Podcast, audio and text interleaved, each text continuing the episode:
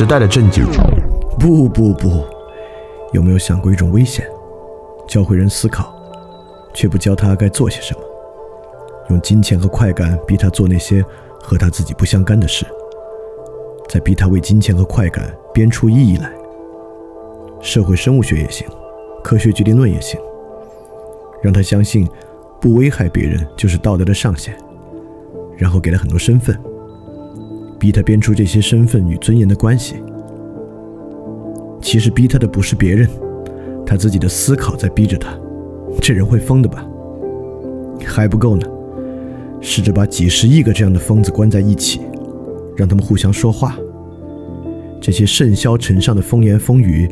又会逼他们想出什么别的来呢？哼，这个巨大的马戏团，想清醒过来吗？和我一起，从你该做些什么开始重新想起吧。翻转电台，看清这个马戏团。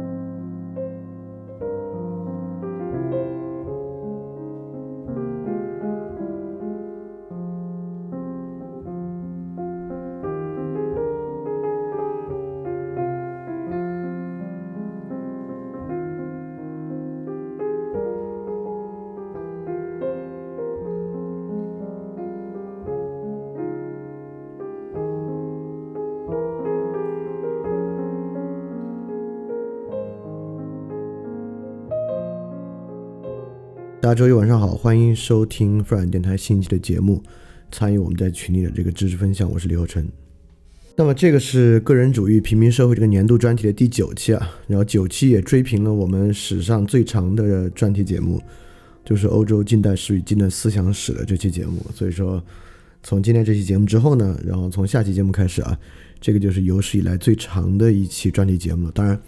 它绝对不会仅仅比那个欧洲思想与欧洲近代史长一点点啊，它可能得到它两倍甚至三倍的篇幅。现现在就具体有多少集，我自己也说不是特别好，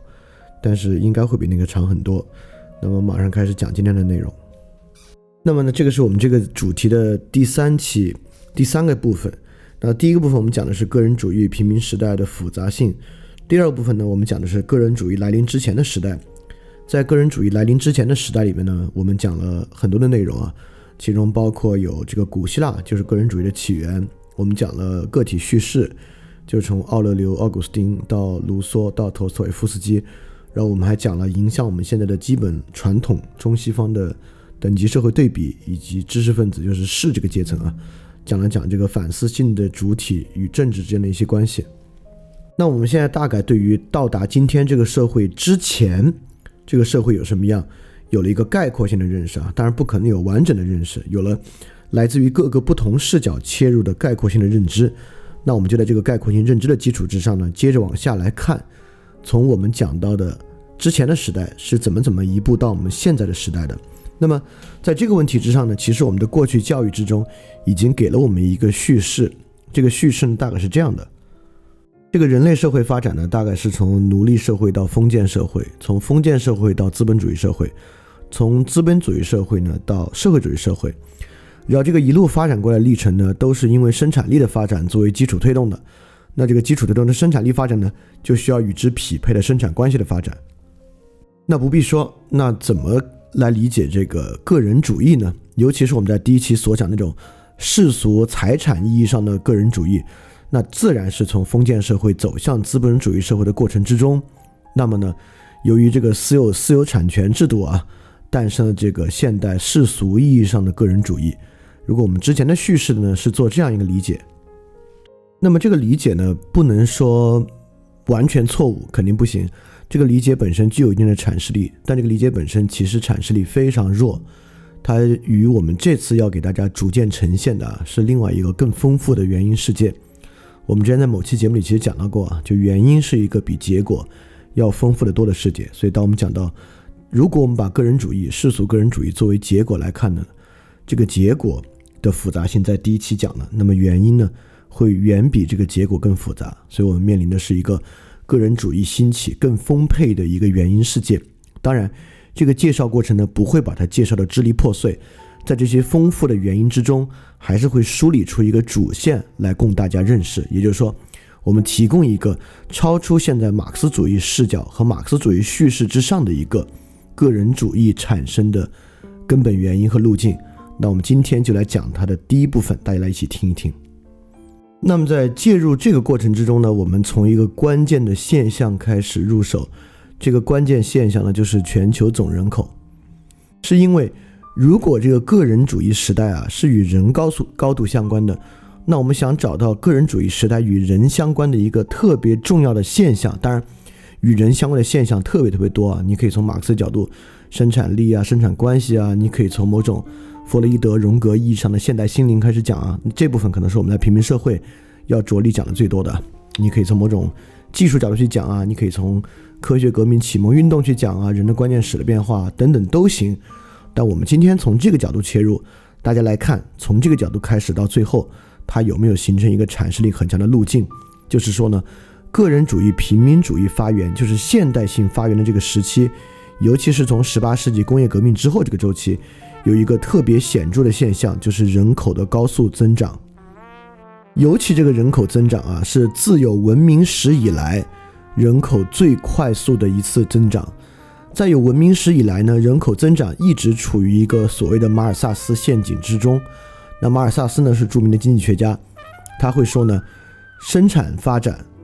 会遇到人口上限，就社会生产力会遇到人口的上限。当你生产力发展导致人口快速增长。增长到一定限度的时候呢，就一定会发生一个灾害。这个灾害呢，导致人口回落，然后重新再因为生产的发展来导致人口增长这么一个过程。这个东西呢，被称为马尔萨斯陷阱。确实，在人类过去的历史之中啊，我们一直不能够突破一个人口上限，就是十亿人的这个人口上限，其实是呃五亿人，就全球的人口呢，一直很难超过五亿人。每次要达到五亿这个量呢，就会有一个大的灾害导致回落。那么在这样一个人口增长的曲线之中，我们明显会发现，它其实是一个逐逐渐渐持续上涨啊，一直到一八零零年开始快速的上涨，就直线上扬的一个过程。但这个过程之中呢，有一个很小的凹口，就是在一三零零年左右的样子啊，就是有一个很小的下凹。这个下凹呢，就是人类历史上一次人口最大规模的回退，就是大瘟疫，从一三四七年到一六六五年期间的欧洲，主要发生在西欧，因为西欧当时是世界上人口最稠密的地区之一。那另外一个当然是中国，中国没有太受到这次大瘟疫的影响。那中国人口快速回落的两个周期呢，一个是元灭宋，一个是清军入关，然后灭明朝。这两个时候呢，中国的人口都经历了大幅的下滑，但是跟这场大瘟疫的人口下滑是没得比的。这场可怕的瘟疫呢，全欧洲一共死了一亿一千万人，是人类历史上疾病导致死亡人数最多的一次。那么一亿一千万人真的是非常非常多啊！就二战算是热兵器时代的巨大浩劫了，全球军人和平民的死亡人数一共是三千五百万，二战伤亡人数加到一起，就是死亡加受伤的人数加到一起。可能是一亿两千万的样子，所以说在整个大瘟疫期间，但大瘟疫持续的时间历程是蛮长的，前后有三百年的时间。整个欧洲因为瘟疫呢死了一亿一千万人。由于当时呢没有合理的、没有特别系统性的人口登记所以这个死亡人数占总人数多少呢？大概是一半到三分之二的样子。一个社会啊，死掉一半到三分之二的人啊，这个已经就不可想象啊。就是我们今时今日的人是从小都没有遇到过任何一个跟这个类似的一个现象。就那个时候，一年因为瘟疫死掉的人就能有好几十万乃至上百万之多。那今天我们这个世界啊，十年因为瘟疫死掉的人啊，十年二十年因为瘟疫死掉的人一万多人，是根本不是一个数量级。那么，但是呢，就是令人惊讶的是，就在这个瘟疫之后，人们快速欧洲快速进入了一个人口高速增长的周期，这是个挺奇怪的事情。我们现在呢，就回来聚焦到这个欧洲人口增长啊，我们会发现，在一三五零年左右，欧洲的人口经历了一个断崖式的下跌，跌到一四零零年呢，到了一个谷底。按理说啊，人口经历这种断崖式的下跌，按照这个图表的数据表示啊，这个人口是死了将近一半。就一个社会遭遇一半人口的大幅下降，那它的人口缓慢补充呢，应该会经历一个较为缓慢的过程，再走到之前的增长率。因为之前呢，我们会发现这个曲线啊，从一一千年到一三零零年，欧洲人口的增速呢是逐渐加快的。确实，到中世纪中期呢，我们知道就是所谓所谓卡洛林王朝文艺复兴那个时候开始啊，欧洲是迎来了一个盛期，迎来了一个比较繁荣的周期。这个繁荣周期呢，就因为这个大瘟疫而打断。但是比较奇怪的是啊，在大瘟疫之后，从一四零零年到一五零零年，几乎已经持平了之前欧洲的人口增长速度。那更不用说，在一五零零年之后，一五零年到一六零零年，到一七零零年，这个人口的增速啊就快得不得了了。也就是说，在大瘟疫期间到底发生了什么？经历了这么一场浩劫，欧洲人口的增速不仅没有下降，反而在大瘟疫之后快速增长了。这是什么原因？首先我们要知道啊，我们过去对于世界人口快速增长总是认为是工业革命。但我们知道，工业革命是一八零零年之后的事情啊，就是现在图上所展示出这个人口快速增长的巨变趋势，其实是远在一八零零年之前的。当然，这里的人口增速还没法跟一八零零年之后相比，但是我们至少能看到一个人口快速增长，比起过去的年代增速大大加快，绝不仅仅是一个工业革命之后的事情，恰恰是欧洲在大瘟疫之后。人口其实就已经开始快速增长了。那么在这个周期之内，到底发生了什么呢？这个会不会是我们洞察个人主义起源一个特别重要的现象？那么在这个周期之内，其实发生了什么呢？它发生了这些事情。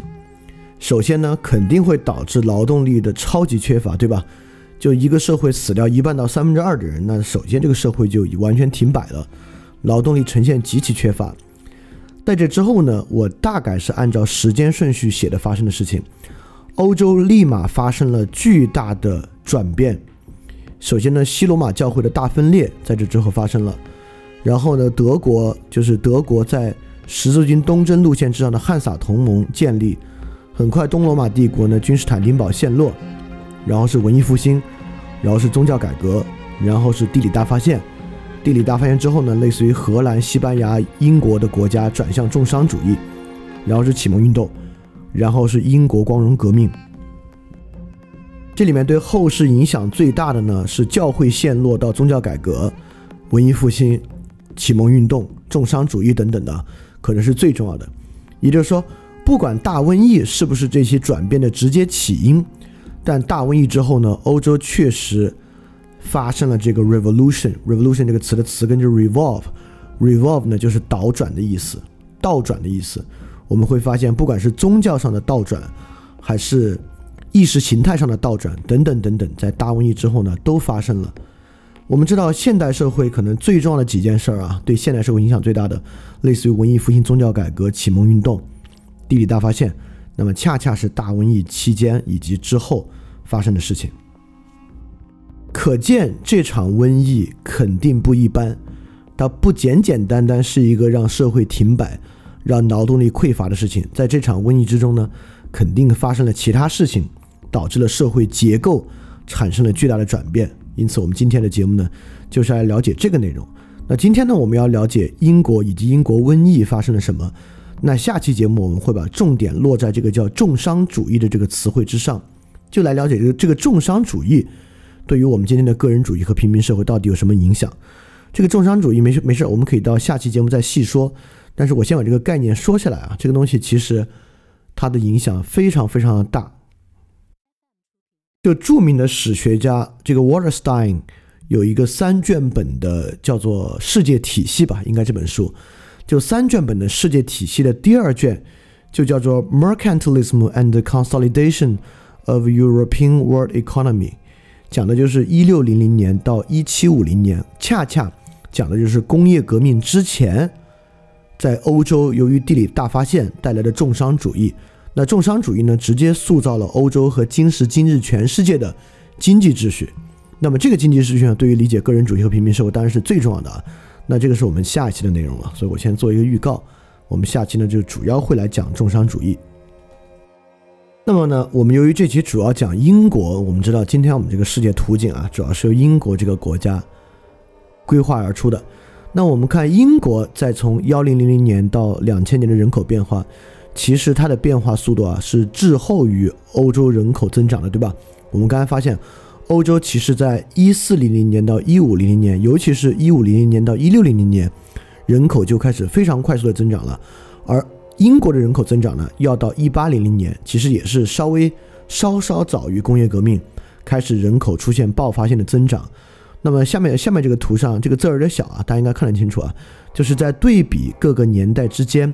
欧洲国家的人口增长，我们会发现，英国在一四零零年到一六零零年之间的人口增速其实是比较慢的。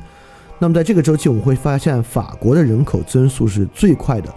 那么在一六零零年，就是十七世纪到十八世纪之间呢，法国恰恰在路易十四王朝周期。那路易十四的时代呢，恰逢法国是最发达的时代，所以在这个周期呢，法国增长较快。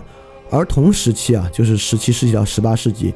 英国呢刚好在这个都铎王朝与斯图亚特王朝之间。那这两个王朝之间呢，英国从这个西罗马教会分离出来做宗教改革，创立了英国圣公会。那圣公会之后呢，与传统的天主教势力当然是将近有一百年时间啊，英国在非常非常大的宗教纷争之中。所以说呢，它导致了英国人口变化稍稍晚于欧洲人口变化。但我们应该非常明白啊，人口变化这个东西啊，包括人口变化的增速和基础的社会结构，绝对不是一个十年、二十年乃至一百年就可以影响的一个趋势。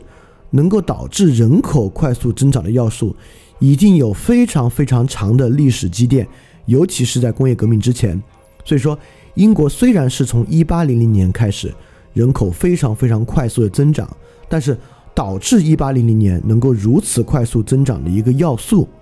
肯定是在之前就为这个社会增长埋下了种子，而这个东西呢，与今天的个人主义形成呢，就几乎有最直接的关系。尤其是在一七零零年到一八零零年之间，我们如果能看下图对比的话。那英国的人口增长呢，确实也是非常非常快的，从八百万增长到两千一百万，一下超过这个意大利，成为了欧洲人口第三的国家。英英国的面积小嘛，对吧？所以人口密度是更多的。所以说，在这个周期之内，一定发生了不得了的事情，让整个欧洲，尤其是英国这个国家，在经历了这么一场可怕的瘟疫之后，竟然呢就有特别快速的人口增长。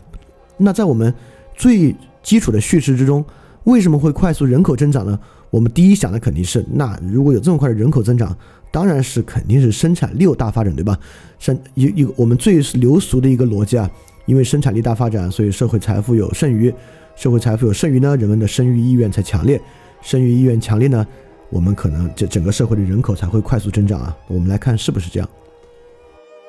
对，在这种经济决决定论之下呢，我们会认为经济。发展是一切的原因，那经济发展的原因不是人，而是科学技术，对吧？这是我们现在的一个主要叙事。但如果我们来看啊，就是从一二七零年以后，英国人均 GDP 的发展却完全不是这样，对吧？从这个图上很明显，英国的人均 GDP 开始快速增长呢，其实这个周期是一八零零年，而人口快速增长呢，其实一七零零年后期。这么来看。与其说经济增长是人口增长的前提，不如反过来说，根据这个图和英国人口数据来看，其实人口快速增长是经济快速增长的前提。从这里来看，人口增速啊，其实是先于经济增速而存在的。而这个人均 GDP 的图，其实还有一个更有意思的现象，就是我们知道，在一三零零年之后到一四零年之间啊，人口有一个很大的下跌下跌。那当然，人口数量减弱。那应该这个人均 GDP 会上涨啊？假设是工业生产的话，但我们会发现，确实，你看，在一二七零年到一四零零年之间有一个很小很小的阶梯，大概就是一三零零年、一三五零年前后，这个人均 GDP 有一个阶梯性的上涨。但这个是挺有意思的。假设英国是一个纯农业社会，对于农业经济这种经济形态来讲啊，如果突然掉一半劳动力的话，这个 GDP 应该是同比下落，而不是竟然人均可以上涨的，就说明在他们的时候呢，肯定不是一个纯粹的农业社会。但我不知道这个逻辑大家跟不跟得上啊？应该还比较容易理解吧？那没关系，这个还不是重点啊。就关于这个 GDP 这个东西啊，可能我们在下一期重商主义那期来细说。因此呢，我们会发现，我们最直觉的情况之下呢，会认为人口增长跟人均 GDP 可能有正比关系，但其实不是。人口增长是先于人均 GDP 的，那我们来看所有的数据，能不能找到一个数据与这个人口增长在时段上成正比关系呢？我浏览这个 Worlding Data 网站，浏览了很多很长的时间啊，还真让我找到了一个很有意思的数据。这个数据啊，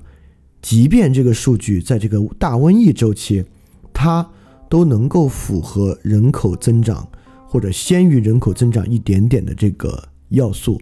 而且它与这个个人主义呢还有很大的关系。这个数据呢就是识字率的增长。我们知道，在大瘟疫期间呢，肯定是对于识字率增长应该没有什么好处的，甚至有些国家也在下跌。但是大瘟疫的结束呢，大概是一六零零年前后，确实大瘟疫一结束，我们就会发现，欧洲的整个欧洲的识字率开始呈现出快速上涨的态势。尤其是这里面有两个国家涨的是最快的，一个是荷兰，一个是瑞典。当然，除了荷兰、瑞典，比如说里面英国那条浅绿色的线，在一五零零年开始啊，涨得也非常非常的快。那么这些国家呢，到一七零零年前后，就是一五零年之后两百年，识字率已经超过百分之五十了，这是非常可怕的啊！就我们这个国家识字率超过百分之五十，都是二战之后建国之后的事情啊，就是顶格之后的事情才发生的。也就是按照这个图所示啊，在工业革命之前，一八零零年时期，欧洲的几个强国基本上识字率都已经超过了百分之五十。这里面尤其是荷兰的识字率甚至超过了百分之八十。就在一八零零年的时候，荷兰就是一个识字率非常非常高的国家了。当，我们格外关注识字率这个东西呢，并不奇怪。我们之前数期节目都讲到了啊。就能读会写与个人反思、个人主义萌芽、反思性思维的关系啊，是非常非常强烈的。其实从这个图呢，我也希望大家可以重新想象一个文艺复兴的图景。在我们过去对文艺复兴的想象之中，我们最多是关注到艺术领域，对吧？而且最有名的艺术故事呢，是佛罗伦萨，是美第奇家族这个贵族家族对于艺术家的赞助。所以说，在我们过去的印象之中啊。这个文艺复兴其实还是一个贵族阶级知识和艺术的复归，看起来呢像是各个贵族阶级和一些认字儿的人，本来他们也就是贵族，他们重新开始复归到古希腊和古罗马典籍之中做文化的复归。但从这个角度我们来看，其实还不是。就文艺复兴啊，不仅仅是一个贵族阶级的知识和艺术的复归，文艺复兴是一个针对普通人教育的变革。在英国这样的国家。文艺复兴呢，最后已经导致社会整体识字率超过百分之五十了，这就已经很了不得，很了不得了。当然，我们可能也会想啊，这个识字率上升呢，在中世纪嘛，尤其是对吧，在中世纪的时代呢，识字率上升会不会其实是因为教士阶级的教会阶级的原因啊？因为在那个时候，所谓的知识阶级啊，其实就是接受宗教教育的人。那么这个这个期间。这个识字率的大幅上升会不会跟这个新教改革有关系？因为这个新教改革之后呢，你肯定要培养很多新的修道士，培养很多新的神父，你不得教他们认字吗？这个呢，第一啊，就是 这个社会整体识字率过百分之五十啊，跟这个教士肯定就没啥关系了。第二，确实在大瘟疫周期呢，因为大瘟疫我们完全可以想象，在一个基督教背景之下，如果整个社会啊人开始这样死啊，没有人会认为是自然天灾，这肯定是神的谴责。所以在大瘟疫周期之中呢，人们对于教士阶层的需求肯定是很旺盛的。再加上呢，很多宗教修士啊都在这个抗病的第一现场，所以当时呢，这个很多这个教堂里面的宗教人神职人员啊，其实死亡率是非常非常高的。所以在那个时候呢，整个社会上确实在大规模的培养很多刚刚认字儿的新神父。但是呢，到百分之五十啊，肯定跟神职人员的教育没关系。而且我还找到另外一个数据来证明它跟神职人员没关系。这个呢，就是英国从一五八零年以来识字率的变化。我们会发现，从一五八零年以来啊，这个识字率基本上翻了一番，而且不仅仅是男性的识字率，女性的识字率更是从几乎没有能够增长到将近百分之三十的样子啊，这已经是一个很大的数字了啊！就到工业革命的这个数字到了百分之五十的样子，所以在工工业革命前。英国的基本状况呢，就能够达到女性识字率百分之三十，男性识字率百分之七十的这么一个水平了。而且最关键的呢，就是在这个黑死病刚刚逐渐消退，这个百废待兴的周期，就在这个周期之内，识字率为什么这么快速的提升？为什么在这个周期，人们第一要务的事情不是休养生息，重新恢复生产，而是要教育和认字儿？这其实是个挺奇怪的事情。就一个国家的识字率这么上升啊，肯定是制度性教育的结果啊，不是人们好学自学带来的结果。所以这个制度性要素呢，我就找到了当时英国识字率上升的两个最主要的原因。其一呢，是在爱德华六世，就他的爸爸呢，就是亨利三世，做这个英国圣公会国教改革那位，他呢为了巩固自己父亲圣公会改革的成果。让这个圣公会的新教教堂啊，免费对于幼儿也不是幼儿，包括幼儿和儿童做免费的语法学校，他们管这叫 grammar school。这个语法学校呢，当然是教读写的。那么，为什么当时这个新教要教读写呢？确实，我们也知道，之前讲启蒙运动和宗教改革的时候说过啊，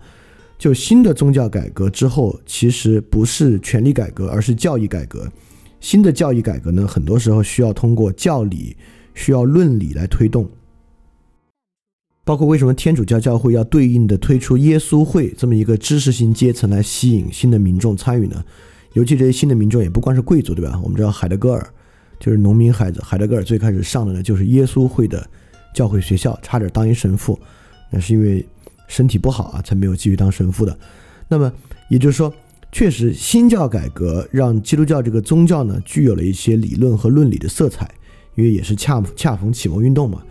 所以英国第一个跟识字率大幅上升相关的系统化教育呢，就是爱德华六世延续亨利三世国教改革来推行的免费语法学校。但其实影响更大的啊，是伊丽莎白一世周期推出的这个工匠法令。这个工匠法令呢，要求所有学徒，就是行会的工匠学徒，有一个七年制强制的学徒学习周期。你必须经过这七年学习，才可以接活儿。不管你是一个泥瓦匠，是一个铁匠或怎么样，你有这个强制的七年制学习，学完之后呢，才可以出来就业就职。但这个七年制学习是个职业教育啊。当然，这个职业教育之中呢，也有读写和语法的教育。当然，我们也知道，如果这两个东西啊，就能够导致英国不管是男性还是女性的识字率都这么这么大幅上升，起码证明一个事儿。第一，当时工匠阶级在总人口中啊已经有很重要的比重了。第二呢，这个阶级中呢男女都有，而且呢识字、读写、系统理论反思已经成为英国在那个时候一种固化社会结构的方法了。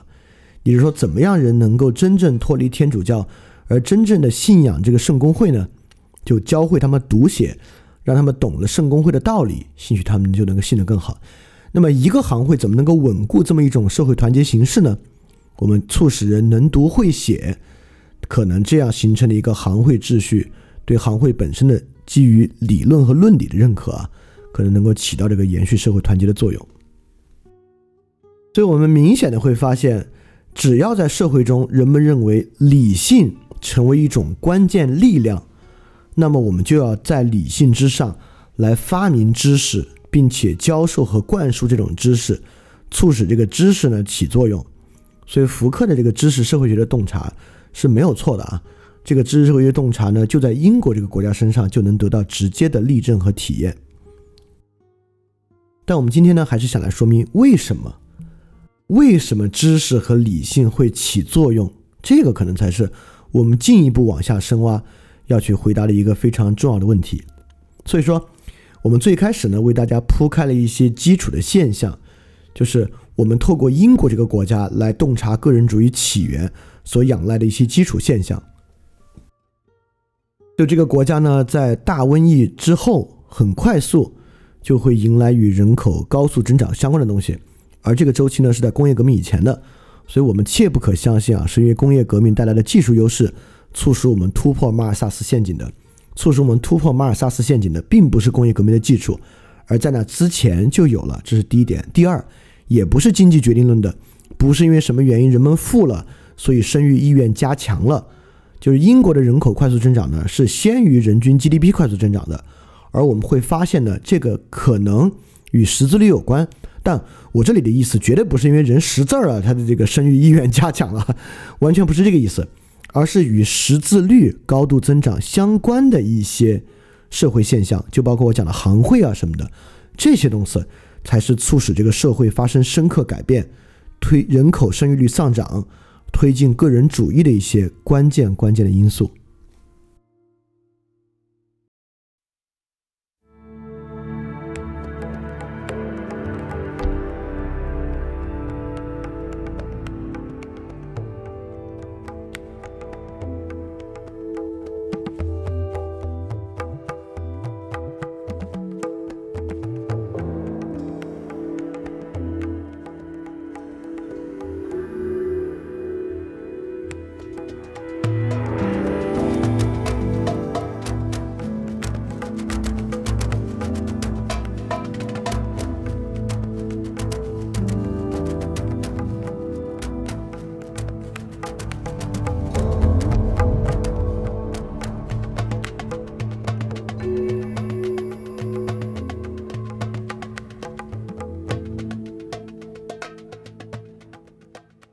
我们就着重聚焦到十三世纪到十六世纪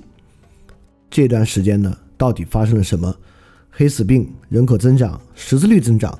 个人主义萌芽，在英国当时是一个什么样的情况？那么，研究英国这个国家呢，当然有对于研究世界近代史进程上非常特殊的一个啊。那今天的现代化呢，不如说是全球化；全球化呢，不如说是英美化。那英美化中间有美国啊，实在是因为美国现在是全球第一强国。但我们也知道，美国是曾经的英国殖民地，独立战争之后呢，成为美国的。所以英美化呢，是沿着英国从十三世纪以来的路径的。而对我们今天这个世界影响最大的工业革命呢，也在英国发生，而不是在别的地方发生。所以整个欧洲呢，我们也知道，欧洲大陆和英美是非常非常不同的，从历史上、从文化上都非常不同。英国和法国可能还有互相渗透啊，就神圣罗马帝国那边跟英法的制度呢都会非常非常不一样。所以说，即便我们着眼于欧洲，那欧洲呢，我们也需要认可、认识到啊，英国跟欧洲大陆是非常不同的。而如果要说起来个人主义啊、现代社会啊，那当然影响最大的不是欧洲大陆，而是英国。所以我们就来要着重来讲一讲英国的特殊之处。这一期就这么个原因。首先呢，我们还是要回到我们之前在这个东西方传统对比中提到的一个制度，就是长子继承权制。我们要从这个制度来做一个基本起点，来了解为什么会发生我们之前所说的现象，以及从这个地方出发来洞察英国社会的特殊之处。那么，这个长子继承权啊，就是指家庭中的一个长子来继承家庭所有财产，而家庭中其他的子女呢？不分或者分非常非常少的家庭财产的一个制度，与其相对应的呢是均分制，就是在家庭内部，假如五个孩子，就五个孩子一人分一个，就这种均分制。那么在欧洲呢，实行长子继承权的国家呢是英国和法国，就我说几个大国啊，小国我也不知道。那么比如说实施均分制的国家呢，是神圣罗马帝国，是实施均分制的。而我们的起点来回到长子继承权呢，就首先要指出，长子继承权制度是一个不自然的制度，均分制度是自然的制度。好，这里我能看到我们回到这个问题上来了，所以说就是我们说的呢，是自然不自然，一个东西自不自然，我们要从自不自然的这个角度呢，来一步一步开始说，这个有点卢梭做这个再论人类不平等的起源论。是卢梭《论人类不平等的起源》里面的视角啊，再论人类不平等的起源，是我已经烂尾的一个东西啊，我会接着写的，大家放心啊，那东西我会接着往下写的。那么呢，回到自不自然这个问题，我们要把自然这个事儿和另外一个制度联系到一起。我们说均分制度是自然的制度，这个长子继承权制度是个非自然的制度。那么另外一个自然非自然呢，就是我们把农业跟均分制联系到一起。我们今天来说这个生产部类啊，大概是说农业啊、工业啊、第三产业，就是第一产业、第二产业和第三产业。但其实我们回到历史上的不是，我们应该说是农业与非农业。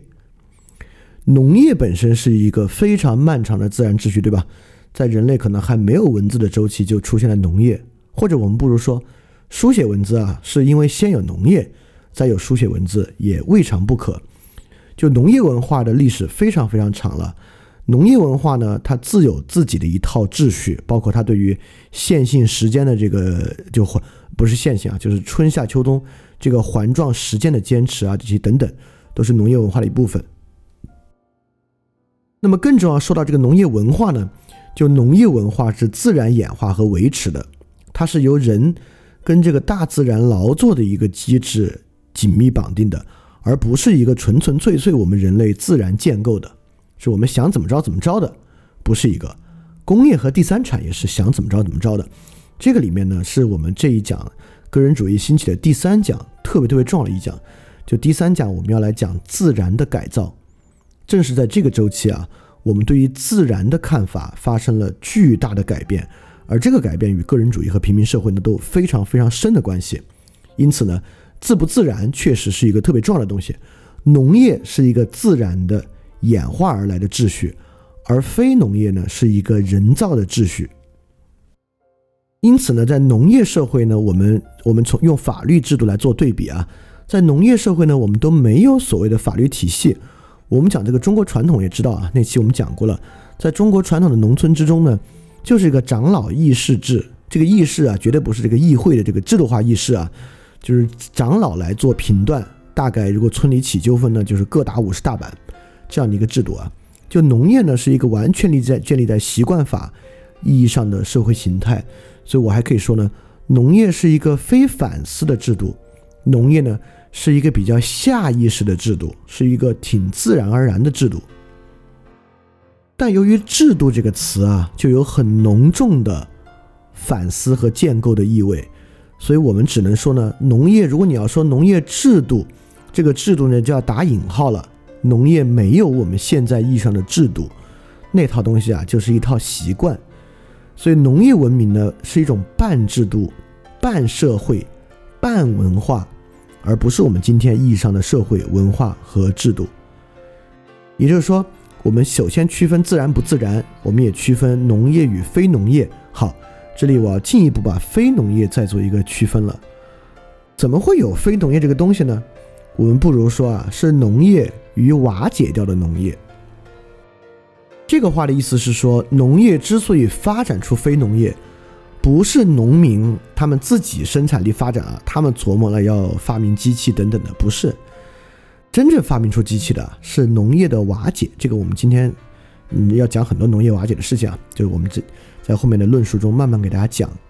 因此呢，我们现在呢，把整个英国在这个周期发生的事情啊。纳入到这么一个基础视角下来看待，就是我们区分了自然的状态、非自然的状态、农业的状态、非农业的状态，或者说农业的状态与瓦解掉的农业的状态，来理解英国这个周期发生的事情。那什么东西在导致农业的瓦解呢？那自然是农业社会中的非农业要素，也就是说，封建制度中的非农业阶级，说白了就是封建主。所以这个农业与非农业，非农业的那方呢，就是封建主，就是农业的瓦解呢，也是因为封建主的原因。所以我们这里就从封建主来说，来说说封建主跟这个长子继承权制度有什么样的关系。首先呢，这个封建制度啊，本质上呢，不是为了社会管理而存在的。我们现在总认为一个社会制度，不管是奴隶制度啊、封建制度啊、资本主义啊、社会主义啊，这些制度好像都是为了社会管理。就社会管理啊，是一个有了现代社会之后才有的课题，才有社会管理。过去的社会没得管，就是就是地方自治，你也你也没有能力去管。所以这个封建制度啊，本质上跟社会管理没关系。这个封建制度啊，是个打仗的制度，大概呢就是谁打下天地，然后把这天地的分封给自己打下天地的一帮功臣，然后你们就去管那边。也就是说呢。这个国君啊，以分封封地来获得这些封建领主的私人武装的使用权，所以有人来打我们呢，或者外敌入侵的时候呢，你有这个封地，你的义务呢就是响应国王的号召打仗。所以说，对于封建制度来源呢，农业的意义非常简单，就农业是税收来源和兵源。就是因为封建领主和国王这些是非农业阶级嘛，他们自己不不直接从事生产的，而且他们不光要吃喝，还需要有大量的其他钱财。那么我们也知道啊，横征暴敛啊都从这儿来的。所以说，维持农业阶级一个很重要的原因呢，就是你的税收啊都是从农业上收来的。第二呢，很多时候仗打大了啊，就要在农民里面动员人参军，所以农农业人口呢也是兵源的来源。那这里就有一个东西很大的不同了。这里刚还可以说明一个我们之前对中国的一个误解，就是因为马克思是我们的这个基本意识形态嘛，所以我们也认为中国在经历奴隶社会，到周朝呢进入封建社会，然后到这个清朝末年呢我们反封建，然后进入这个资本主义社会主义这么一个过程啊。但其实呢，中国的历史完完全全不是这样的，我们只在周朝呢有非常短暂的封建制。从秦始皇统一六国开始啊，我们就基本上进入了君主专制。其实我们知道，欧洲也不是什么封建制就到这个资本主义制度啊。就法国那个太阳王上台之后呢，就是从路易十四开始到路易十六，那不就是法国从封建制走向君主专制的一个制度吗？这个君主专制啊，在欧洲啊与重农主义关系很大，所以说这个君主专制跟封建制的区别。和它对于社会的影响，尤其是对于个人主义和平民社会思潮的影响，我们在第二期来细讲。但我首先澄清一下，中国绝对不是一个沿着这个马克思所讲的奴隶社会、封建社会、资本主义社会、社会主义社会的路径。我们从秦始皇统一开始呢，就是一个君主独裁国家、君主专制国家，就是我们只有在西周、东周呢，有短暂的这个封建制的社会。那么在我们这边啊，进入这个。秦始皇就是秦汉两朝的时候，我们也讲过啊，秦汉两朝连游士都不愿意有，他们靠限制人民流动的方法，就连那个春秋战国像孔子这样的游士，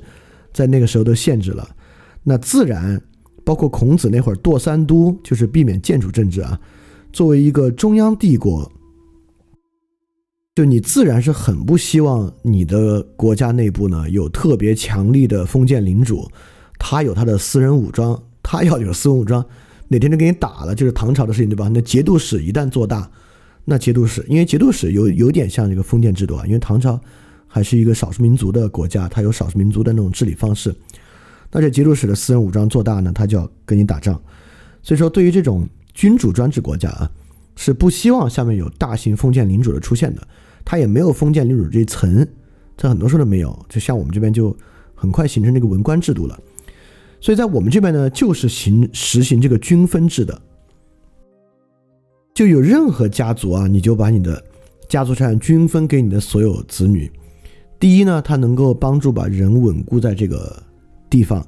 第二呢，这个社会呢，它的分配制度也很自然，因为其实均分制真的很自然。你说父母一下生四五个孩子，哪个不爱，对吧？你只把所有财产给最大那个，其他四个要出去自己谋生路去。即使是现代社会啊，我们觉得这也挺难理解的，对吧？其实，长子继承权真的是个特别不自然的制度啊，只有在很特殊的情况之下，竟然才会有国家啊要坚持这个长子继承权。所以我们这边呢也是实行这个很自然的平均分制作为这个制度。但是呢，如果在一个地方啊要经常打仗，我们知道这个欧洲呢，就是法兰克帝国一分为三，成为了后来的法国、意大利、德意志，再加上英国这一个之后，英国跟法兰克没什么关系啊，就他自己。这个时候呢，欧洲其实是经常打仗的。这个打仗呢，还不光是这几个大国之间打，即便是在英伦三岛上。也有英格兰、苏格兰、威尔士、爱尔兰这些国家，那彼此之间也是一直处在战争的张力之中的。在这个张力之中呢，就跟我们这边这个这个专制的君王啊，不希望下面有大的封建领主不一样了。那么在这样的国家呢，你下面有强有力的封建领主这事儿特重要。就如果你玩过那个 P 社的那个游戏《王国风云》啊，那个 Crusader King。你其实就知道，在《王国风云》里面，如果你的国家是个封建制度呢，那怎么能搞好这个封建领主的关系，以调配你跟他之间的合理的税收关系，和用这个婚姻联姻的方式加强你与他的关系啊，就是你能不能成为一个特别强力君王一个特别特别重要的条件，对吧？所以说你会发现，在那个时候，你好容易培育出来一个特别厉害的封建领主啊，作为你的一个封臣，然后他四个孩子一分为四，你这还得。同时搞跟四个人的关系，你才不乐意呢。你当然希望他是长子继承制的，就他和他的儿子能够直接有最明确的继承关系，你就搞成儿子就行。所以说，其实因为《王国风云》那个游戏拟真度对于欧洲中世纪政治的拟真度啊非常非常高。然后你一玩一次，你就知道这个长子继承权制度的重要性是什么了。就是在一个非常紧张、随时可能都需要征兵，不管是抗击北方的蛮族、海盗、日耳曼人。还是与其他人打仗的一个国家啊，你千万不希望你旗下的大封建领主分家，一旦分家，你的这个军事的号召力啊就会大打折扣。所以说，你非常非常希望他能够，呃，招之即来，而且是一个特别特别强大的军事力量。对这一点，我由衷的认为啊，你看，欧洲也其实不是总打仗，而且封建制度呢，对于生产和其他的事情呢，其实也没有那么大的要紧。这个长子继承权制啊，就是一个应战制度，所以说我再一次认为战争塑造人类社会。我这说的还不是什么战争科技民用化之后怎么塑造人类社会啊，不是，就是我大概意思是说，军事制度啊是社会制度最底层的制度，就这个社会的设计是围绕这个如何能够应对可能的战争为基础设计出来的。我们说过啊，包括科层制和信息制度。在社会中的广泛运用啊，跟军事也有很大的关系。虽然我们现在是面临人类社会上最长的一个和平周期啊，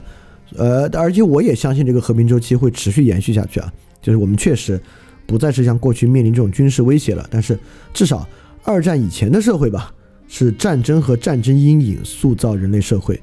所以整个欧洲不得不同，尤其是英国的不同呢，也是受到这个应战的这么一个封建制度之下影响出来的。就是在这个情况之下呢，来推行这种非自然的长子继承权制度。所以这就是一个特别哈贝马斯意义上的系统入侵生生活世界的事情啊！就明明生活世界中呢有这种特别自然的均分制，但是由于封建制度的存在呢，均分制呢要改为长子继承权。这个均分制当然在其实，在欧洲也很多啊，比如说我们知道查理曼大帝的帝国就法兰克帝国，刚才我们说一分为三。就是成为后来的法国、意大利与德国，这就是均分制，对吧？成吉思汗也一样，成吉思汗打天下之后，他这个这么广大的天下，一分为五还是一分为七，我有点没记住了啊。就他几个孩子们各领一国，成为一个什么什么什么什么韩国，然后就成为一个呃比较松散的一个分封的帝国吧。就这些都是实行均分制的国家，但是我们知道后来的欧洲，你就没有听说什么大帝国经常一分为几啊，基本上都是单传。由长子继承权的制度来做，对这个制度呢，对于英国的历史进程很关键啊。我们很快就来说说为什么它有这么关键的作用。那么说到长子继承呢，当然不都是查理曼大帝的儿子和成吉思汗大汗的儿子，普通人的家庭呢也是长子继承的。那可以继承的是两个，一个是爵位，一个是财产。那贵族啊，在总人口中自然是少的。所以长子继承呢，要说的最关键的呢，还是继承财产。那么继承财产就有一个非常非常重要的事情了。那在非长子继承权的社会，人们的财产制度是什么样的？对我们可能会说啊，那是一种家庭所有制或者公有制的财产制度。那进入长子继承权制度呢，其实是私有财产制的兴起。哎，很容易这么去想啊，但我还得在这里要区分一下，不是为了让问题变得更复杂，而是要去理解自然非自然这点啊。其实不是财产公有制和财产私有制，我们应该说，从均分制到长子继承权是一种这样的财产制度改变，是从根本没有财产制度到有财产制度的改变。这个财产制度呢是私有制，也就是在均分制的农业社会之中啊，没有财产制度，也就是大家会觉得我们这个家庭拥有这块地，天经地义。就作为这个家庭的子女去分家里的这块地，也是天经地义的事情。就大家共同耕作，就是应该的。就如果因为这个农业风调雨顺的原因，家庭的人口有增长呢，那你就继续开垦，在邻在邻近的地方继续开垦，成为你的地，然后家庭共同拥有这些地，一起去开垦这些地。所以这个自然村落就是这么逐渐扩展起来的啊。那首先呢，在一个自然情况之下，是没有财产制度，一种浑然天成的财产在家庭中，呃，都不能叫所有啊的一个制度，就是没有什么所有权不所有权的。也就是说，在自然秩序之中，我们不是问你们这是什么财产制度，他们说我们这是财产家庭所有制，而是就没有这个问题，没有这是什么财产制度的问题。所以说，长子继承权不是改变了财产制度，而是发明了财产制度这个概念。原因是这样的啊，我们知道，一个国家实行长子继承权制度，在那个时代啊，绝对不可能家家户户在百分之百的执行长子继承权。就比如说法国，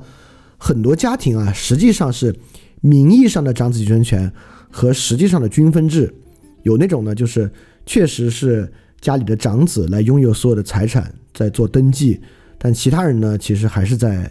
还是在拥有它，卖的钱也得也得归其他人所有。但是呢，英国就要执行的好一些，虽然执行的好，在执行的时候是不是一定给长子呢？其实也说不一定。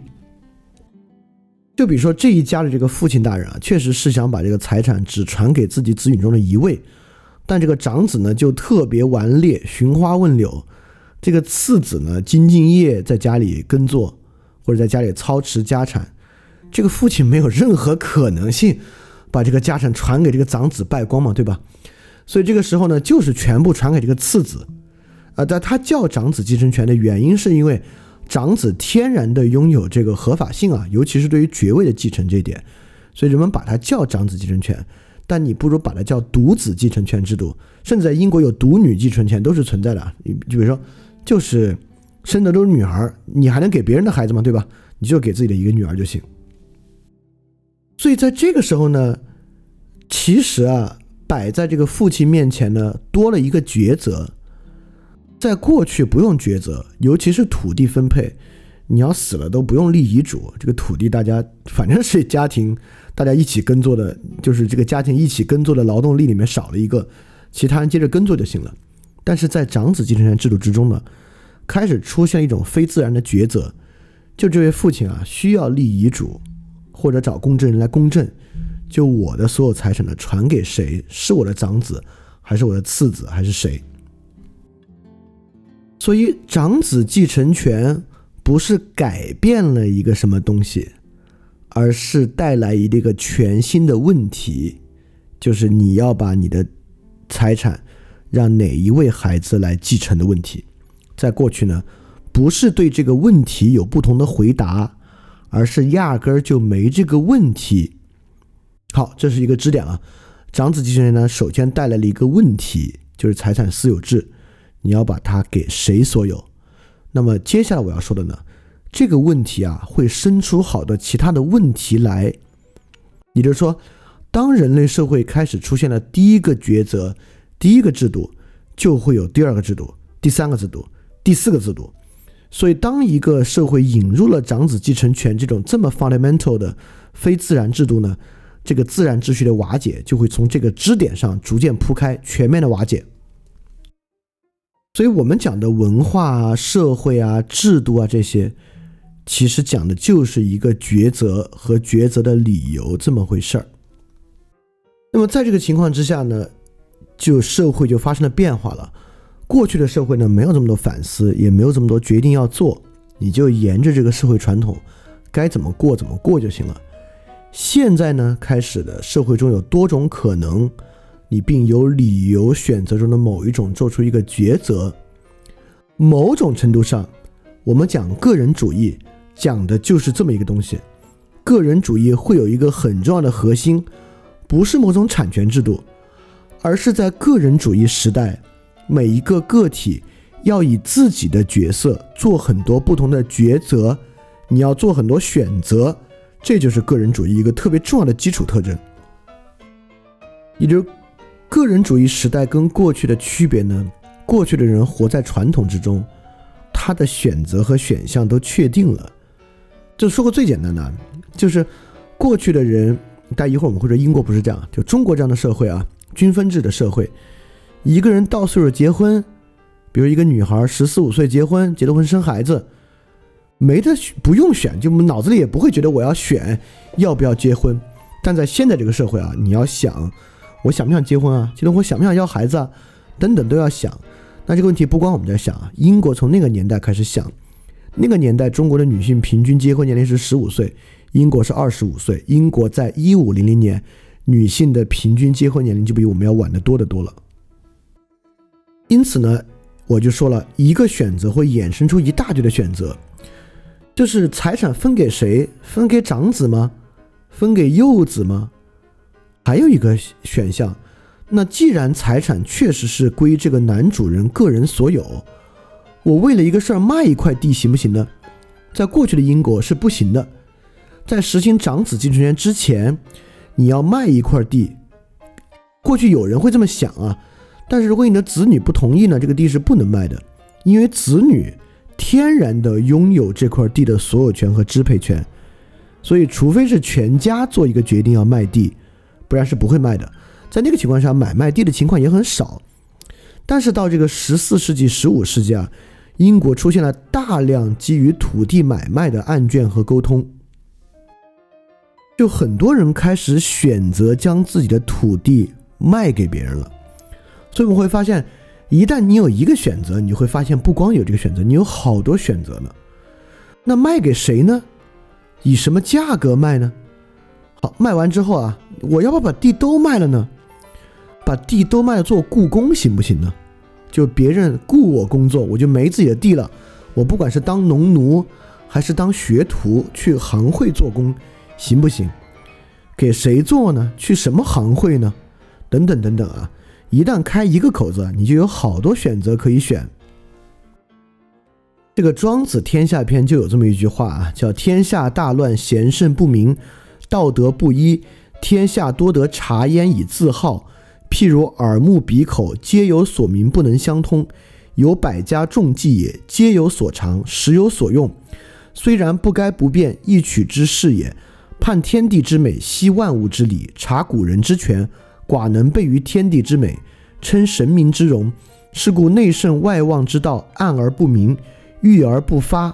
于天。天下之人各为其所欲，焉自以为方？悲夫！百家往而不返，必不合矣。后世之学者，不信不见天地之纯，古人之大体，道术为天下列。这说的呢，庄子啊，说的就是这么一种自然状态。一旦开了一个口子啊，他就不断的开各种各样的口子，直到这个道术为天下列的这么一个状态。所以这个呢，其实是个人社会发展一个特别特别基础的东西啊。当社会出现一个所谓系统入侵生活事件，当这个社会出现一个特别底层的一个制度，这个制度绝不会仅仅影响，比如说长子继承权，绝不会仅仅影响继承这一个事儿，这个制度会影响一系列的衍生来的一系列决策，在这一系列的决策之下呢，就像庄子所说，贤圣不明，道德不一了。最后呢，就道术为天下列。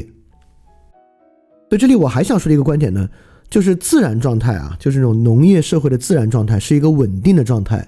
它是维系在一个传统和习惯之中是不变的，而文化制度是有自己的生命力的，它会自己不断的解析，不断的变化。就像庄子说啊，他会判天地之美，析万物之理，察古人之权，就是他会不断不断往下深挖，就是从十五世纪的英国到现在啊，这个社会不知道复杂了多少倍。这个复杂的过程啊，一是有人的意志在其中，二呢，文化和制度确实就像马克思韦伯所讲的了，那种呃科层制自己的意志，文化与制度也有自己的意志。这个自己意志呢，它会不断的分裂和增值，发明出各种各样新的抉择。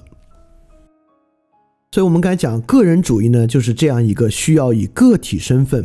去做抉择的这么一个东西。你做的什么抉择呢？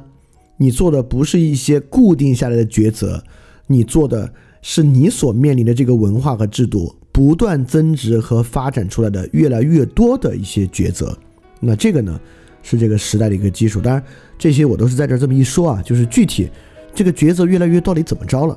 这个抉择越来越多会影响什么呢？这是我们之后会逐渐说的内容。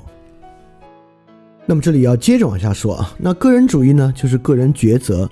那个人个人抉择呢，包括两部分，第一，你愿意去做的抉择和你不得不做的抉择，一会儿我们就会看什么叫不得不做的抉择，但这个抉择我们就来引入尼采所说的这个视角主义来做这么一个区分了。怎么叫一个抉择？一个抉择啊，指的不是我买股票该买 A 还是买 B 这么一个抉择。在这个 A 和 B 这样的一个抉择之中呢，我们可能想的是这是一个计算的事儿，对吧？你看哪个可能会涨？但是实际生活中啊，我们所面面临的抉择不是这样的。就像这个财产均分还是财产长子继承这个抉择，我们会说财产均分毫无道理吗？不会啊，财产均分公平公正，对吧？这是一个最公平的财产分配制度，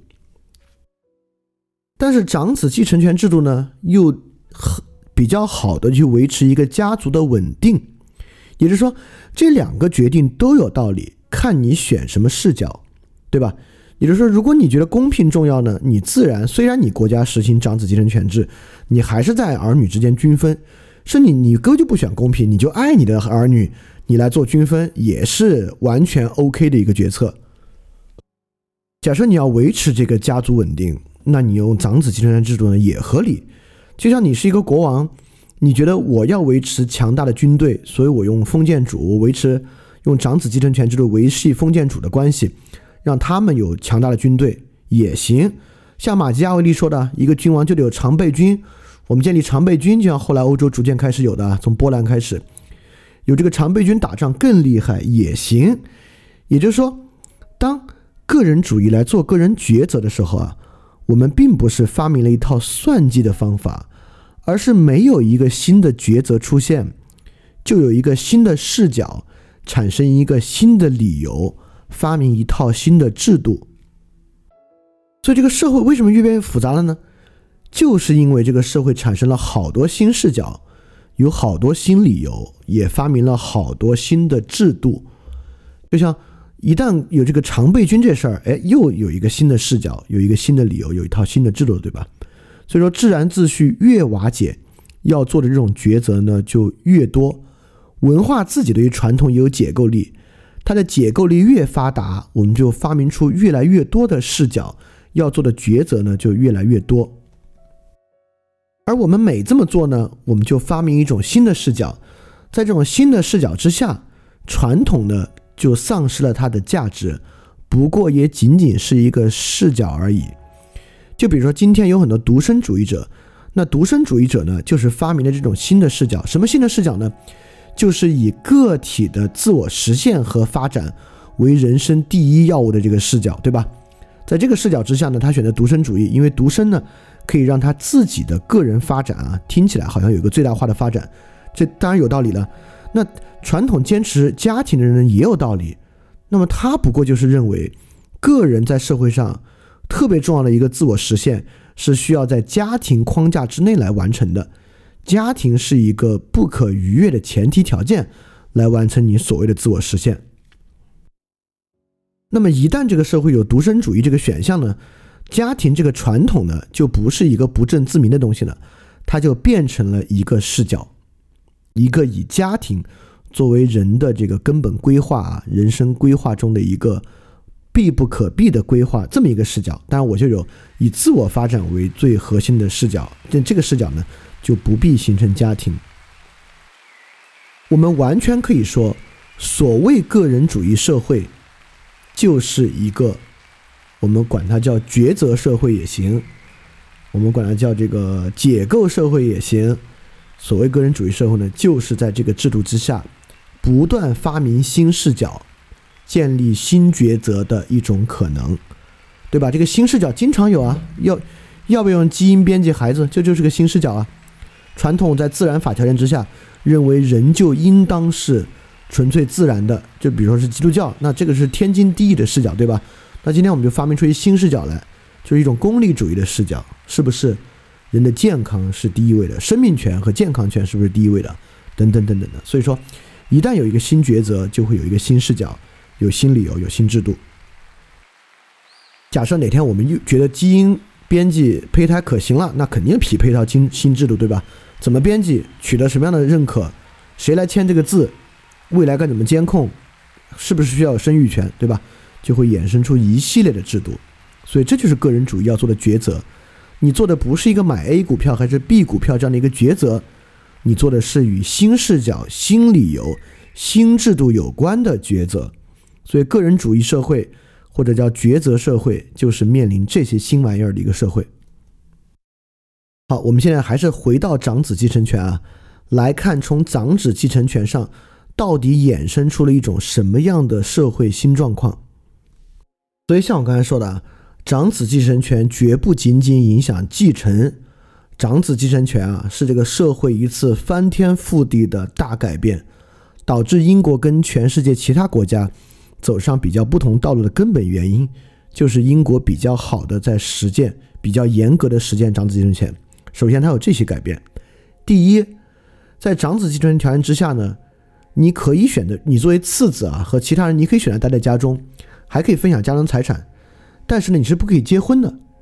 就如果你要结婚，也就是说，长子继承权让土地和所有财产只归一个家庭所有。你要么呢不结婚，成为这个家庭的附庸；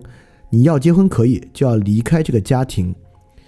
所以说，我们知道中国传统家庭啊，农业社会都是四世同堂的，大家住在一起。但是因为长子继承权，这个世界上开始出现今天意义之上游离于这个多代同堂家庭之外的一夫一妻制的家庭。在这个一五七四年到一八七二年，英格兰的居民，包含两代人以上同住的家庭啊，在全部家庭之中不到百分之六，这个远远小于我们这儿的家庭，对吧？就两代人同住，当然就是。长子继承之后的那个家庭嘛，他跟他的父亲同住，他的其他，他他的其他兄弟姐妹呢，就出去形成这个一夫一妻的家庭。这些家庭包括独生的家庭，在社会上占百分之九十四，两代以上的家庭啊，只占百分之六。这其中还有一个高的吓死人的单身率，在那个时候，英格兰有百分之二十五的人一辈子都没有结过婚，比我们现在高得多。也就是说，那个时候的英国啊，游离于家庭之外的人很多，而两代同堂的家庭，我我我相信现在英国应该也蛮少的，但我们现在绝对不止百分之六。我来说个比较好玩的小改变啊，就我们今天对于爱情的想象呢，是一个这个很浪漫的邂逅式的爱情，但在高流动性社会之前啊，你们可以想象，没有浪漫爱情，所有的夫妻都是青梅竹马长大的。就所有的夫妻都是一个村里长大的，只有形成这种长子继承权之后，人口有流动性之后，才慢慢发生今天这种邂逅式的爱情。所以说，像我们之前说的，中国传统的那种父子为轴的农业家庭啊，是自然秩序；欧洲过去的农业家庭也是父子为轴的。就欧洲传统的这种夫妻为轴的新式家庭啊，是非自然的，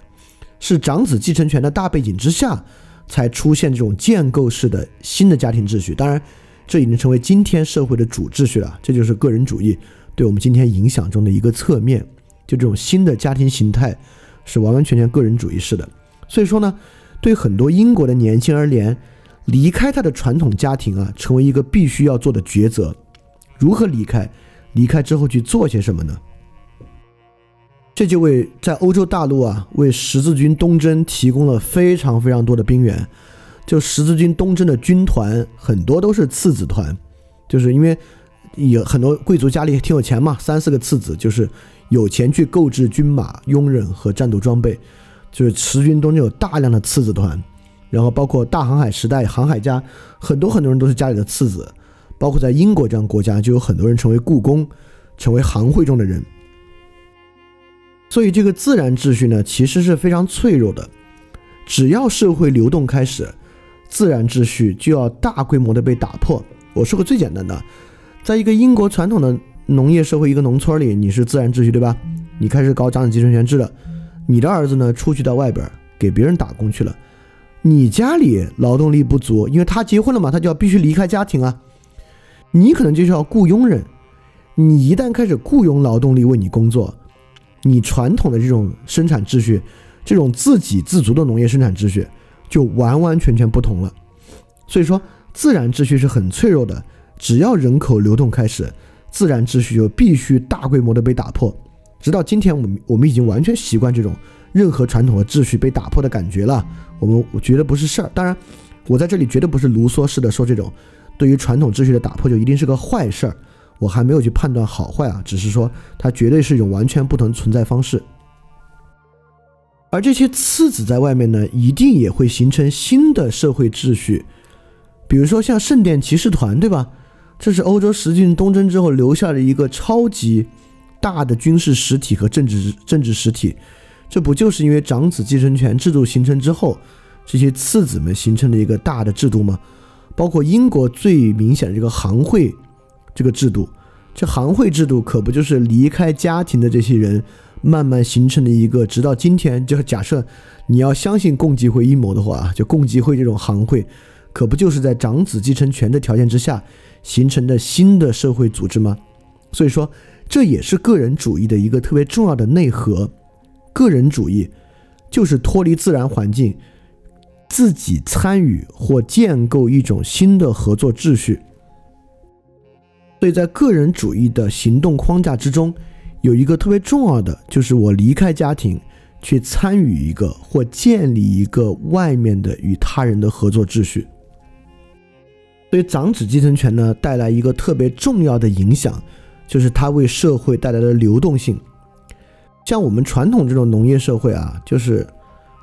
这个一个家庭都生活在一个农村里啊，世世代代生活在这个村儿都没有出过这个村儿。但从欧洲那个时候呢，逐渐开始有所谓的这个 grand voyage，壮游这样的一个制度，就是你是家里的次子或者长子，有时候也会啊。成年之后呢，你得去外面看。为什么去外面看呢？因为如果你是次子的话，你当然要去外面看的，因为你之后要去外面生活啊，你不能在家里生活啊。就是慢慢慢慢，英国这样的社会流动性变得很大，大到什么地步呢？有这个数据表明，跟刚才的一个数据是一模一样的。跟这个二代同堂家庭的数据是一样的，就是一个村子在五十年之后留在村里的人和五十年之前相比，留在村里的人是百分之六，和百分之九十四的人都不是原来在村里的人，所以它的额度流动性就有这么大。在英国的十六世纪的时候，所以一个高度流动性的社会呢，是这个个人主义特别重要的一个条件和特别重要的一个特征。那我们在上个讲义讲传统的时候，那二百一十二页说了啊，中国社会是一个无法律社会，英国社会是一个法律社会，这与流动性高度相关。其实这点很容易理解，在一个村子里面，这两百号人，你们每天抬头不见低头见，天天见的人，包括你们，不光你们见，你们的父母天天都见，你们的爷爷天天都见，在这种社会里面啊，信任条件是内生在这个村子的人际关系里边的。这样的社会只需要村中权威，不需要任何法律。但像一个高流动性国家，你是一个英国的人，你来自利兹，他来自曼彻斯特，你们都来的伦敦，你们过去谁也不认识，都不知道你名字是不是编的。在这种情况之下呢，当然就需要法律来为合作做基础的调解。所以说，我们知道有大陆法系和英美法系啊，英美法系也叫普通法系 （Common Law）。这 Common Law 成立的周期特别特别早，就比拿破仑民法典，就是大陆法系现代化的第一个标志性的法典，比拿破仑民法典整整要早七百年的时间。可见，英国这个法典和法律体系一定是这个社会必须的东西。就当这个社会出现流动性和高流动性加上人与人合作的时候，它必然会出现法律。因此，可见英国其实比欧洲大陆的其他国家。在商业领域上的实践要早多长时间？而我们也知道，其实这个世界上法律量大的啊，规则多的是商事法律。就这个国际刑事法庭，海牙这个刑事法庭，可能还是以成文法的方式来做的。但国际商事法庭是一个典型的判例法。这国际商事法庭什么商事条例啊，一写就好几大卷，好几千条，量是尤其大，卷帙浩繁，非常非常多的。所以说，英国呢就出现了这种法律的传统和这个法律的大系统。这里就出现跟识字率很有关的一个东西了。一旦你进入这个合作秩序，需要在商事法律和商事条例之下开展，你总得读得懂商事法律和商事条例吧？对，为什么行会啊这些东西仍需要识字呢？就是因为行会内部是一套质量体系。就是包括贸易壁垒、质量体系、定价体系等等等等的，你如果不识字的话，你就玩不懂这套体系。所以说，一旦你进入这样一个商事体系，你就需要会识字。那么瘟疫之后，为什么那么多识字率快速上升呢？就说明大瘟疫之后，有很多人都涌入了行会、故宫等等这种以商事法律协调的体系。那这还有一个原因。是因为英国游离于大陆之外，而且英国从来不像法国是陆军强国。我们知道路易十四法国的军队数量加基本上就是我们在欧洲思想史讲过啊，是英国其他呃是欧洲大陆其他国家加起来的总和那么多，但英国没有这么多陆军，所以英国几乎没有参加过十军东征，就短暂的参加过一下，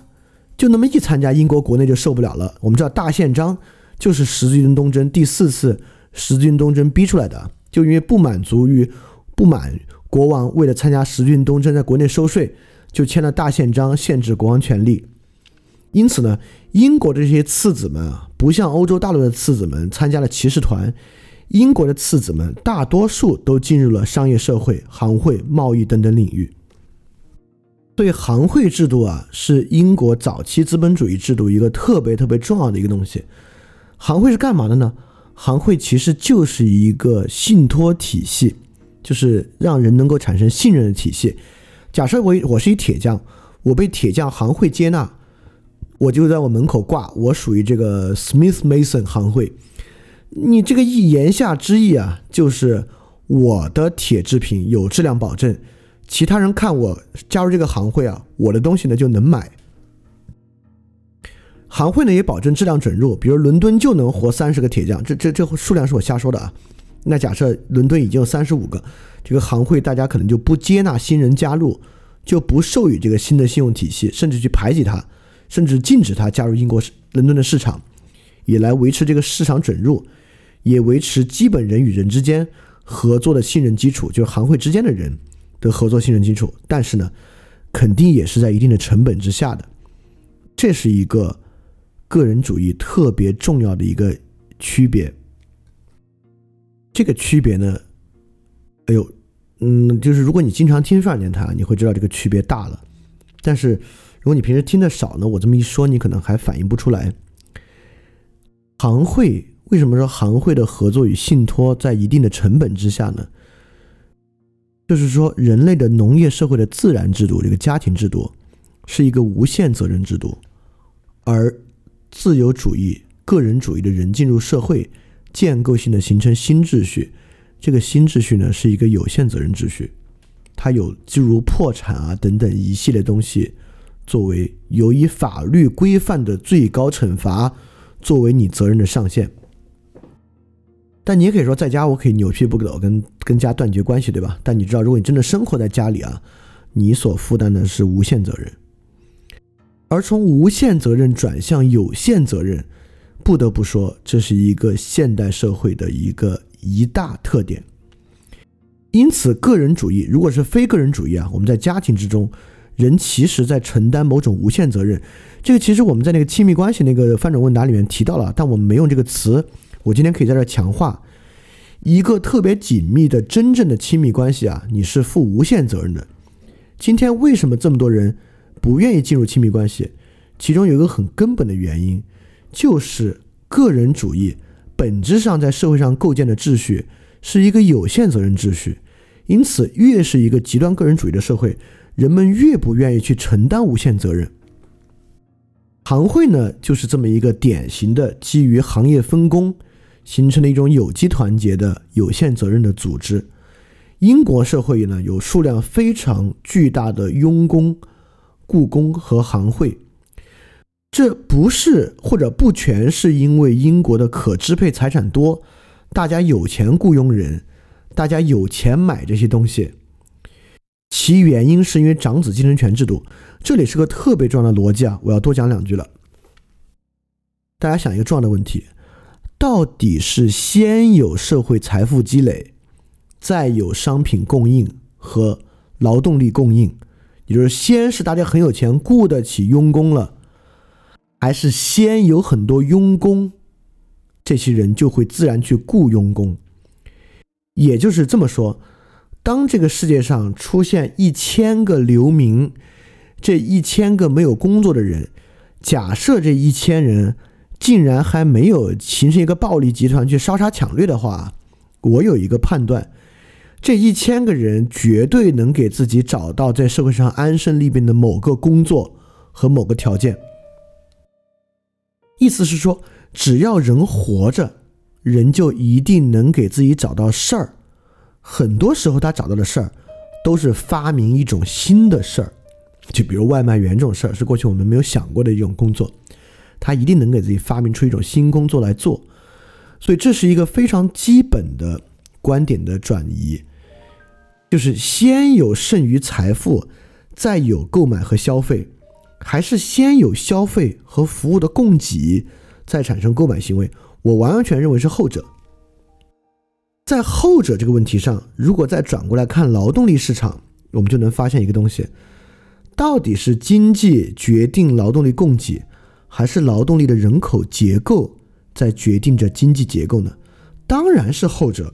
是劳动力的人口结构在决定经济结构。不仅如此。是网民的人口结构在决定互联网结构，是一个国家的人口结构在决定着这个国家的政治制度。我就认为，人口结构和人的生存方式和存在方式是这个社会最大最大的基础。而所有制度里面，什么经济制度啊、税的制度啊、利这个利息的制度啊，都不是根本制度。根本制度是影响人的结构和人的生存方式的制度。比如说，我们限制人口流动这个制度，就是影响人口结构的制度，这才是最根本的制度。所以说，看英国这个个人主义发展的历史啊，其实也能看出一个很重要的东西：到底是先有钱再有消费，还是先有这么一帮没工作的人在产生这样的服务？所以这就是我刚才讲这个所谓的人口决定论。当然，这个决定论打引号的啊，不是说它就是根本作为单一原因决定。就是说，这可能往往是被我们忽视的一个分析条件。就我们老是，因为我我觉得我们的意识形态太受这个经济决定论的毒了。我觉得经济非但不是决定论，就是经济其实没决定啥。就比起经济，人口结构决定的要多得多。就有什么样的，尤其是我我把它讲非自然人的结构，就是非农业自然人口的结构，就会有什么样的社会。原因就我刚才说的，人是很难饿死的。面临选面临抉择的大规模的个体，一定会发明出他们生活的方法。因此呢，英国呢就由于严格执行这个长子继承权，就拥有这样一个数量非常庞大的非农业自然人的人口，就在这个基础上形成第一个现代国家的雏形。它的特点呢就是高流动性，第二呢不断瓦解的自然农业社会，第三个高度发达的雇佣与商业。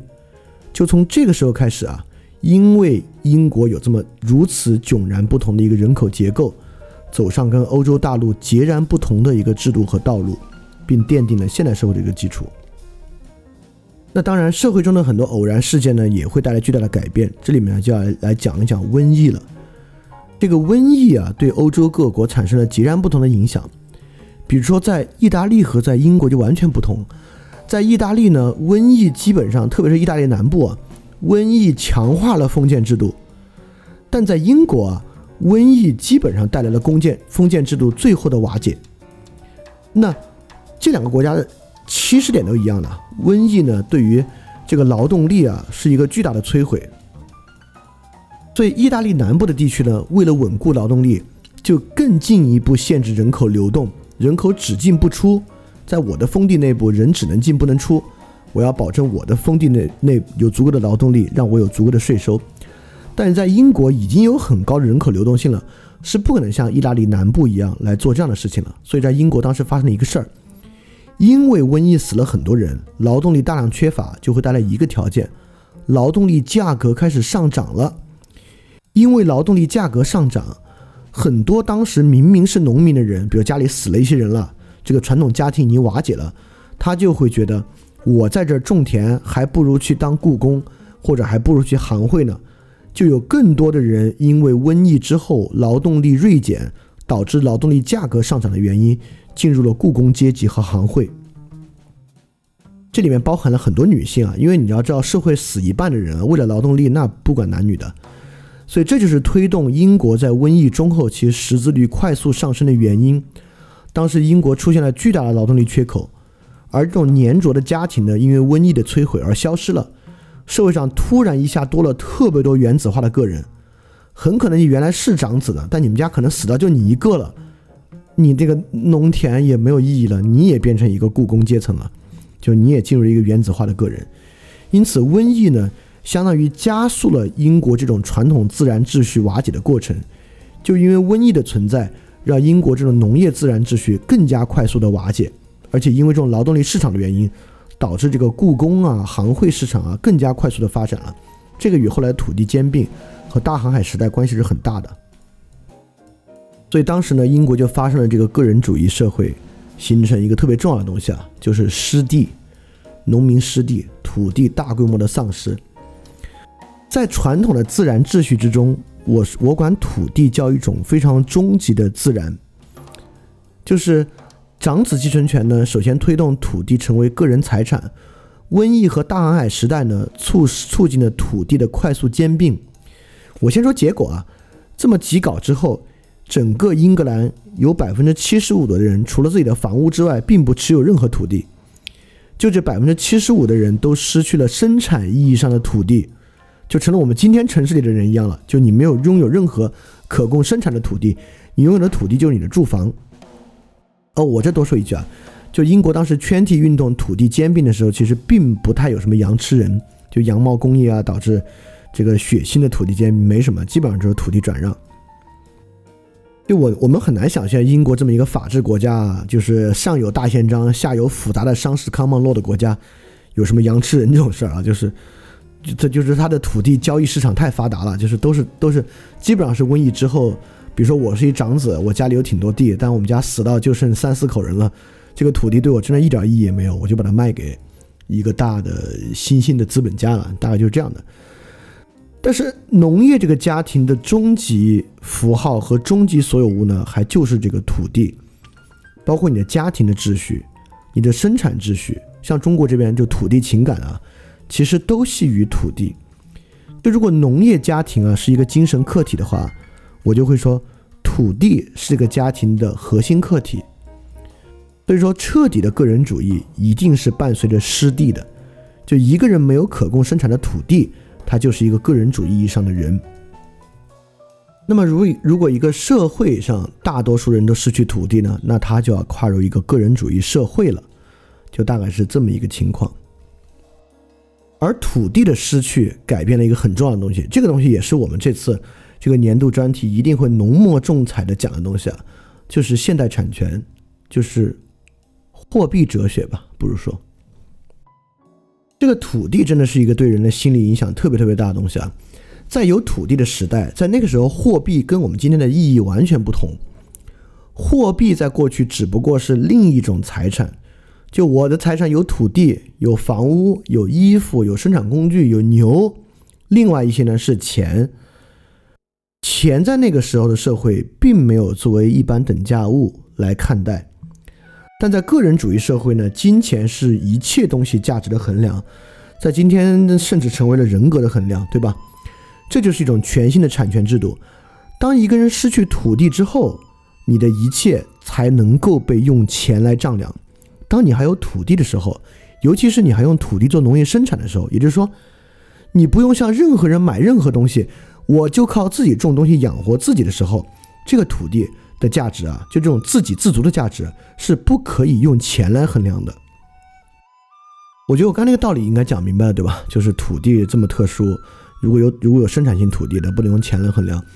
那么，但是如果也是一旦失地之后呢，这就形成一种现代的产权制度。这个产权制度的核心啊，不是私有制，而是货币为中心的产权制度。就个人主义的产权制度是一个以货币为根本衡量的产权制度。货币为根本衡量是啥意思？是这么个意思：货币是一般等价物，也就是说，货币的货币呢是普遍主义的。也就是说，比尔盖茨的财产和我的财产没区别，呃，性质上没区别啊，数量上有巨大的不可估量的区别。也就是说，在过去人们的产权制度里面，你都有一个五亩的田，他的田在河边上，你的田在里边，就人们不会觉得我们俩的田可以换算成某个金钱关系，就是你的钱比我多，没有，只有在今天我们才会有这样的产权感觉，就是以货币为根本衡量产权感觉。你有一个什么样的电脑，你电脑里面有什么样的文件资料啊，这些对你来讲不重要。重要的是，所有这些东西怎么能转化一般等价物来进行对比？这是很不同的，这是一种新的货币哲学。就这种货币观点、货币思路对于人的根本影响，这个我们单在这个个人主义中，我们有一个 chapter，就有一个大的章节，就是来谈货币与交换的。等到那个环节，我们再来详细谈货币交换对于现代人的塑造。我们在这里想多谈的呢，是货币作为一般等价物是一种普遍主义。就它是一种，你放之四海而皆准，不管你在美国还是中国，在任何地方都可以被当做价值标尺的东西。什么人会想要这样的价值标尺？流动社会的人才会想要这么一个价值标尺。就对于一个浑然天成的农村来讲啊，不需要根本道理，不需要康德主义，不需要理论物理，就他们的生活挺好。就他们的生活里面有很多生活细节，就让他们活得挺好。但是对于现代社会中这么一个人，尤其是我还是回一下亲密关系啊，就尤其是一个没有亲密关系的人，他会认为我所系于社会的价值是需要普遍主义来作为衡量的，不管是法律、货币、物理原理。就今天为什么网上有这么多科学主义者，那就是因为他们的自我合理性在流动社会中需要普遍主义来衡量，需要具有普遍原则的东西来提供。所以说，这种货币哲学的核心呢，就是我们把货币一般等价物当做普遍主义看待，这是这种流动社会特别重要的一个核心啊。所以大家其实也能听出来，今天我们讲英国作为这个个人主义萌芽的一个特别典型的国家的历程中间，一定有一个特别重要的关键词，就是流动性。英国跟其他国家很大的不同，就是因为严格执行长子继承权制度，以及瘟疫的冲击，以及他们国家。不用那么强大的陆军，因此人都干行会、干贸易了。这个国家有其他国家不不可不具备那种人口的巨大流动性，而这种人口流动性是一个基础，是个人主义的基础。而我们在这儿说了，流动性会带来一个诉求，就是对于普遍主义标尺的诉求。所以说，这种个人主义呢，形成了几种新的抉择，它形成了一种新的家庭。以夫妻为主轴的这种家庭，形成了一个新的产权，以货币为一般等价物的这种财产观念，形成了一种新的生产，就不是农业生产了，是把自我作为劳动力或叫劳动资本，投入到劳动力市场上交换报酬的生产，它也形成一种新的秩序，以普遍的法律，比普遍的法律和普遍主义的其他原理，什么科学啊之类。来塑造的一个社会秩序，这种新家庭、新产权新生产和新秩序，是不是就已经很现代了，对吧？所以我们就用这期之前的内容讲了这些东西怎么来的，为什么会从一种传统的农业秩序啊，在英国这个国家变成形成我们今天社会根本图景的这种新家庭、新产权、新生产和新秩序，就是这么来的。而这套秩序呢，是一个由于它非自然，因此它不断在人的意志之下建构，又不断去瓦解，有其自己的生命力和意志的这么一种新的秩序。那么这里就流动性本身还有个特别重要的东西要说，就流动性形成的市场与这个 match 的问题，就是我们以包办婚姻和自主婚姻来谈这个问题啊，就是非流动性之下，这个人与人之间要 match 其实挺容易的，就是你只要留在这个村庄啊，继承财产，或者你是这种均分制留在村庄中的人啊，结婚很容易。这就是为什么中国就是宋代、明代女性平均结婚年龄是十四五岁。在村里要 match 太容易了，没那么多抉择，但在流动性之下的 match 是很困难的。对于自主婚姻的结合，需要耗费更多更多的精力，这会导致为什么英国十五世纪、十六世纪的女性平均结婚年龄二十五六岁，在那会儿英国的社会有百分之二十五的人一辈子都不结婚，就是因为在流动性之下，这个 match 很困难的。但是这里就要说到流动性的一个本质，流动性是有自我强化特征的。就说一个社会一旦开始流动，它的流动性会加大。这个的证明过程，我们在下一期重商主义里面说。但我先把结论说在这儿：一个社会一旦开始流动啊，它的流动性就会逐渐加大，这是肯定的。在英国的那个工业革命前的时代，那是在英国内流动；有大航海时代之后，是在英国的殖民地之间流动。今天啊，是全球流动。要是没有月球殖民地啊，还要向月球流动。所以流动一定是不断加大的，但是，一旦流动加大，其实 match 的成本就会越来越高，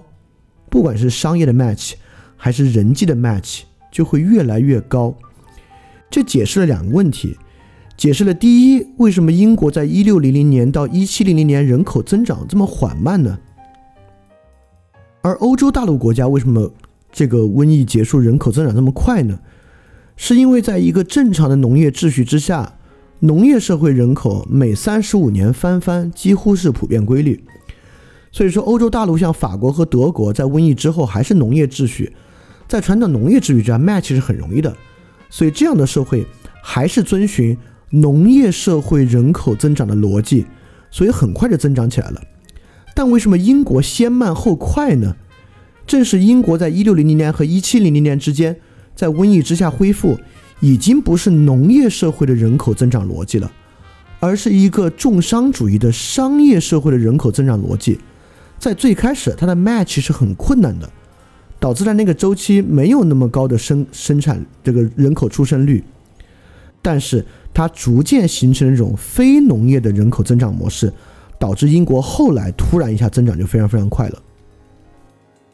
而这也解释了为什么现在我们早突破马尔萨斯陷阱了，但出生率在发达国家下降的原因，就是因为现在任何发达国家，包括我们这边，流动性是流动率是越来越高的，在这种流动性之下，match 是很困难的，所以出生率是肯定会下降的，就是这么一个原因。所以这期一个很核心的关键词流动性，所以关于流动性，流动性这个不停止一定会。逐渐加速提高流动性的这个性质啊，是要在这里提出来讲的。而我还认为呢，流动性的个人主义啊，是有本体论特征的，就是在流动中的人是有他的基础偏好的。这个基础偏好呢，就是构成个人主义、平民社会两个特根本的东西：消极自由主义和普遍主义追求。这个挺容易理解的。就对于一个不得不流动或者已经决意要流动的人。一切传统对他都不过仅仅是一个过去的视角。我们也说了，对吧？就像是法律，就算是法律，对于一个决定要流动的人，也仅仅是一个过去的视角。所以，当一个人面对一个高速流动环境的时候，其实一切外部外部的限制啊，外部的传统，对他来讲都是不必要的。他不想，因为一旦你受到某个传统和限制的钳制，他在降低你的自由流动性嘛，对吧？所以，在一个高度流动社会中的人呢，他对于公共环境，他一定是消极自由主义的，因为公共环境加诸给他的一切责任条件都在提高他流动的成本，他是不愿意的，他就愿意外部环境对他别有任何限制，这就是一种消极的自由主义。所以说，今天为什么是一个消极自由主义这么强的社会？其中我觉得有一个理解它特别好的切入点，就是从流动性来理解，因为今天是一个不断增长的高流动社会。第二，就像刚那个货币哲学一样，在应对一个个体啊，在应对自己流动性的时候，它的自我合理化，就它的 self justification，需要一个普遍统一的自我合理化合理化方案，让他不管生活在北京、上海、香港、纽约，在他换各种各样不同职业的时候呢，这个东西。都能够稳定的给他提供这个 self justification。那么这个方案，不管是道德主义，不管是功利主义，不管是科学主义，都好，只要能以普遍的方式给他提供。当然，这个东西最后就会形成原理、原则、知识，包括现在的人为什么这么喜欢知识崇拜呢？这种知识干货也是一种普遍主义，放之四海而皆准，能够直接捡起来用。当然，这个里面还有其他的动机啊。但是本身的知识崇拜也有普遍主义的特征，所以说个人主义呢，就是一种外在的消极自由主义和内在的普遍主义的结合，这是来源于流动性的本体论特征。就个人主义为什么体现为消极的自由主义和内在的普遍主义这一个很有矛盾的结合，就是因为流动性带来的这个要求。而这个呢，也是无限责任到有限责任的社会。家庭到行会的区别，而这个呢，你也可以从流动性上来找到它的来源。因此，整个英国重要的呢，还真就是这个流动性。这个流动性不不不光为社会提供一个提供一种人口结构，进而改变一个社会根本建制。这个流动性本身呢，还有一种本体论的要求和特征在里边。而刚才的论证中呢，还有一个地方需要得到论证：为什么传统的崩解会导致流动呢？就像那些次子啊，他们为什么要建建骑士团，而不在法国哪个村里就地这些次子们合在一起，形成一个劳动农民公社呢？对吧？他们怎么不搞着公有制农业呢？为什么没有形成这种秩序？其中有一个很重要的原因啊，就是一旦流动起来，一个人失地流动起来之后，他就不是一个完整的人了。这个话呢，还挺难理解的。就我认为。在一个完整的农业自然秩序中的人是一个完完整整的人，但一个人一旦失地进入社会，他首先就不是一个完整的人了。他首先呢是一个人力资源。我这里完全没有要类比的意思啊，用人力资源和完整的人类比，我说的就是 literally 他不是一个完整的人了。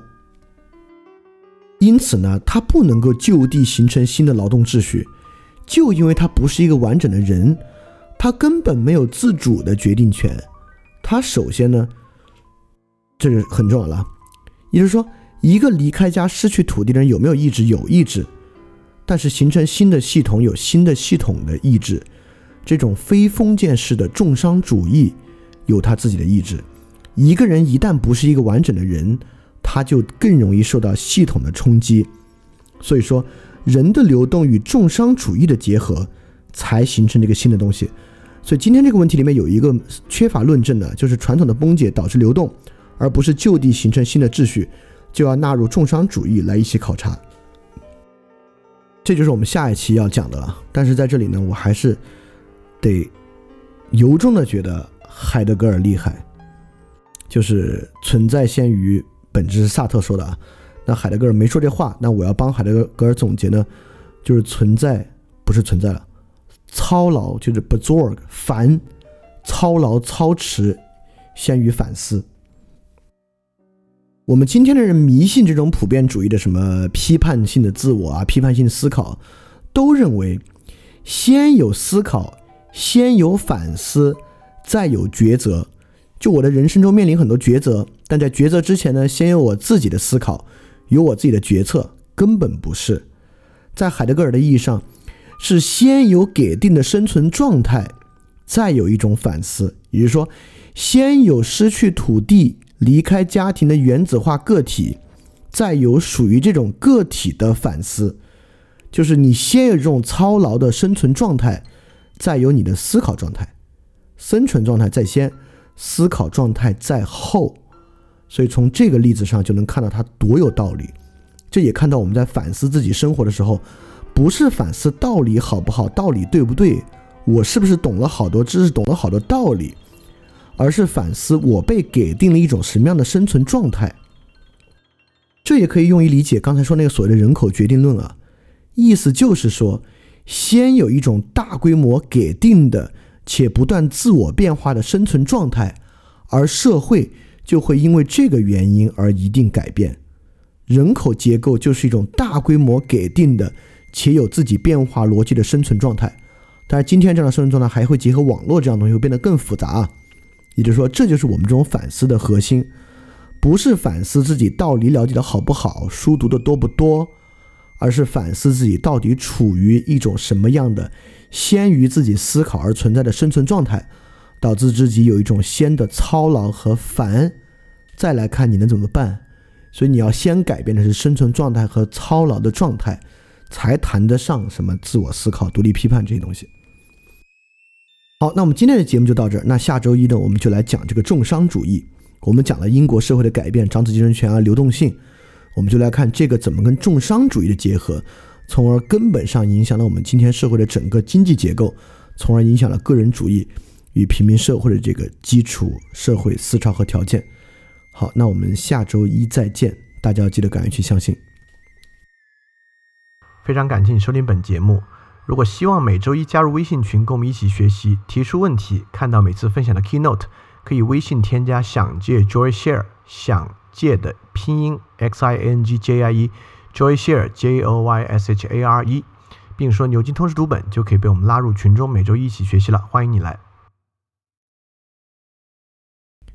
嘿，你是不是也听了不少我们的节目呢？如果你跟我们一样，觉得这个节目还不错，可能也挺重要。如果能让更多人听到，虽然可能效果不大，也可能会让这个社会变得好一点点吧。所以说。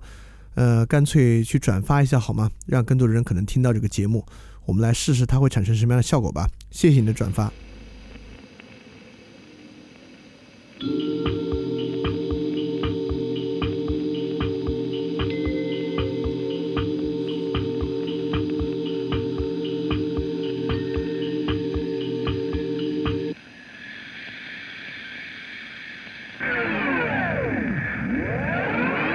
佛罗伦萨文艺勃发，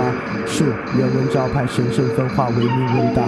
路灯发明教派，实验尊大，性质坍塌。把哲学淘汰，远航困乏，枪炮文雅。病菌出兵残害，三十年蒸发，人心挣扎。在神权雕败，理性教化，平等自由。康德写进教材，蒸汽喷发，机械争霸。令产能超载，革命神话，巴黎屠杀。阶级翻江倒海，快速进化，制造顺差。传统抛弃的草率，好在个体逐渐生发。居高临下，炮制文化，然后发明自己的蠢话。主导文化在检测众生经典记忆的编码，随后进入黄金年代，不容置辩。可一八年又兵荒马乱，我说的是一战。一百年后还未学会理性计算，怎么办？一再降低底线，去欺骗制限，并行计算。公理与道德在深度学习，下面可以两全。奈何情绪总不听使唤，失眠疑团，深度思辨和试验和平还是判决死缓。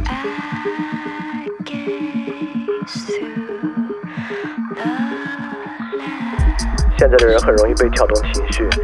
尤其是那些他们不该感动的东西。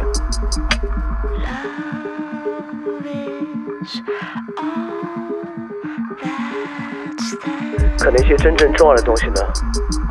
其实他们也毫不在意。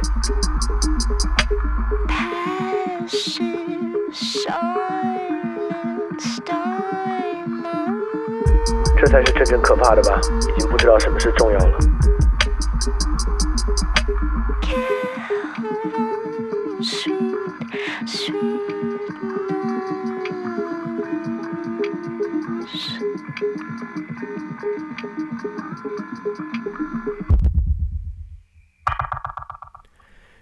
太多对号入座。利益，财政他在说，必在或不假思索，全靠金钱，就这么赤裸，专营开拓，捧杯相较，财产阔绰，不甘示弱，有你死我活的快乐，别想太多，对号入座，快感财政他在说，别啰嗦，已经实证，没有意识，更没有自我，五巴比妥十五毫克静脉注射，不假思索，有不死不活的快乐。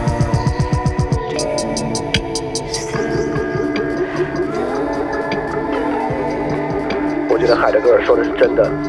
也许只还有一个神可以来拯救我们。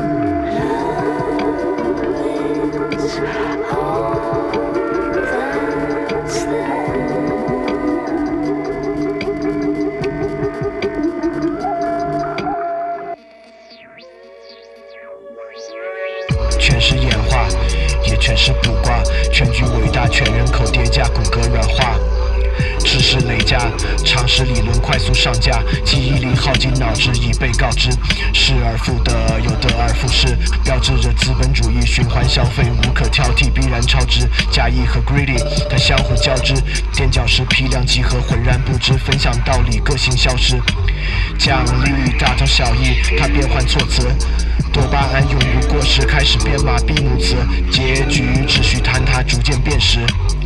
都焦虑，随声附和，面面相觑，无人负责。就在这不该的场合，预言着通道的覆辙，鼓噪我苦难的口舌，开路在迷惑的沼泽。翻开我晦涩的书册，语词驱策听者的愈合，来把你直觉筛选，挥手开显梦境的曲折。